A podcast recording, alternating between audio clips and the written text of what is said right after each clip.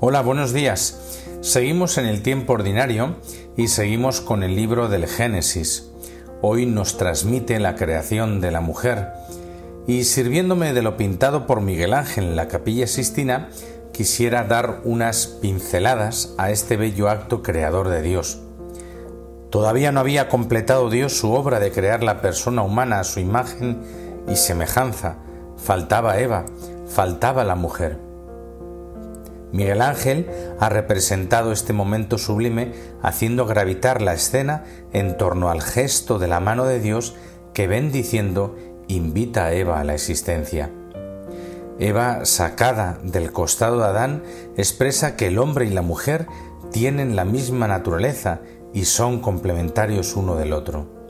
En hebreo las dos palabras hombre y mujer son muy semejantes, como si dijéramos hombre y hembra o varón y varona. La idéntica raíz parece subrayar tanto la identidad como la complementariedad. Algo análogo puede decirse en relación con el lugar del que Dios saca a Eva. El texto del Génesis usa el término costado, no costilla, que expresa mejor que la mujer está destinada a estar al lado de, al costado del hombre, mientras que los animales son inferiores y los ángeles superiores. En una audiencia dedicada a Pedro Lombardo, Benedicto XVI mencionó que este autor, inspirándose en el comentario de San Agustín al Génesis, se preguntaba por qué Dios creó la mujer del, costado, ¿verdad? Y no de la cabeza o de los pies o de otra parte del cuerpo. Y decía esto, para tener una idea del interés que sigue suscitando la lectura de las sentencias de Pedro Lombardo, propongo dos ejemplos inspirándose en el comentario de San Agustín al libro del Génesis. Pedro se pregunta el motivo por el cual la creación de la mujer se realizó a partir de la costilla de Adán y no de su cabeza o de sus pies, y explica, Dios no estaba formando una dominadora ni una esclava del hombre, sino una compañera suya. Después, también apoyándose en la enseñanza patrística, añade el autor, en esta acción está representando el misterio de Cristo y de la Iglesia.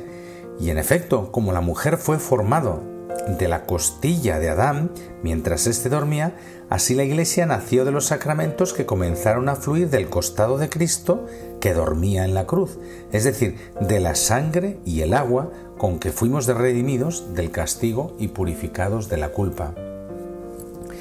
Y sigue diciendo Benedicto XVI, son reflexiones profundas que siguen siendo válidas hoy, que la teología y la espiritualidad del matrimonio cristiano han profundizado mucho en la analogía con la relación esponsal entre Cristo y su Iglesia. Las escenas de la creación de Adán y de Eva son una expresión bella y enérgica de dos verdades de la identidad humana. La primera, que el hombre es más que el animal, algunos no solo lo dudan, sino que intentan demostrar lo contrario. ¿eh? Y su corporeidad es persona, más exactamente, expresión visible de la persona.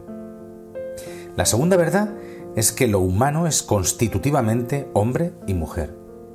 El pincel de Miguel Ángel ha plasmado otros significados en estas escenas de la bóveda de la capilla Sistina. Eva sale del costado de Adán con las manos juntas, casi arrodillada, como si rezara, en gesto de adoración y de agradecimiento a Dios. Tiene la boca semiabierta mostrando el estupor y la maravilla que le produce el regalo de su existir como hija de Dios. Al asombro ante la grandeza del hombre podemos ponerle un nombre, cristianismo. Recapitulando el mensaje de estos dos episodios, la creación del hombre y de la de mujer, podríamos decir que expresan la llamada de Dios, la vocación y la respuesta del hombre. En Adán quedaría más patente la llamada y en Eva la respuesta, su complemento.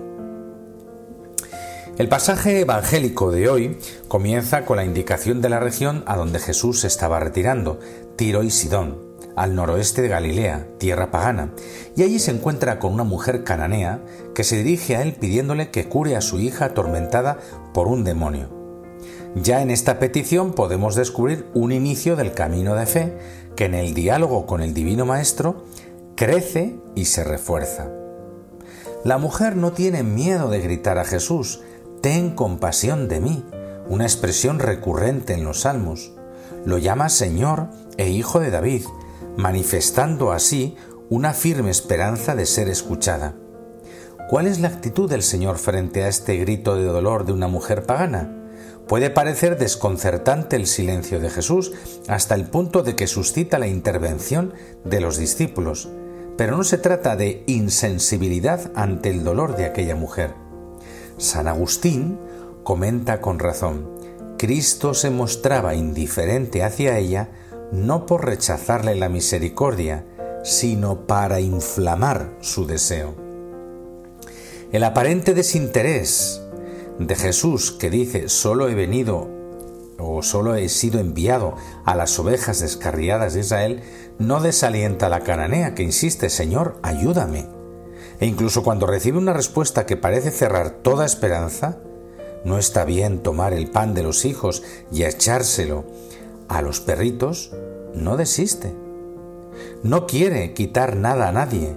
En su sencillez y humildad le basta poco, le bastan las migajas, le basta solo una mirada, una buena palabra del Hijo de Dios. Y Jesús queda admirado por una respuesta de fe tan grande y le dice que se cumpla lo que deseas, mujer. También nosotros estamos llamados a crecer en la fe, a abrirnos y acoger con libertad el don de Dios, a tener confianza y gritar a sí mismo a Jesús, danos la fe, ayúdanos a encontrar el camino. Es el camino que Jesús pidió que recorrieran sus discípulos, la cananea y los hombres de todos los tiempos y de todos los pueblos, cada uno de nosotros. La fe nos abre a conocer y acoger la identidad de Jesús, su novedad y unicidad, su palabra como fuente de vida para vivir una relación personal con Él.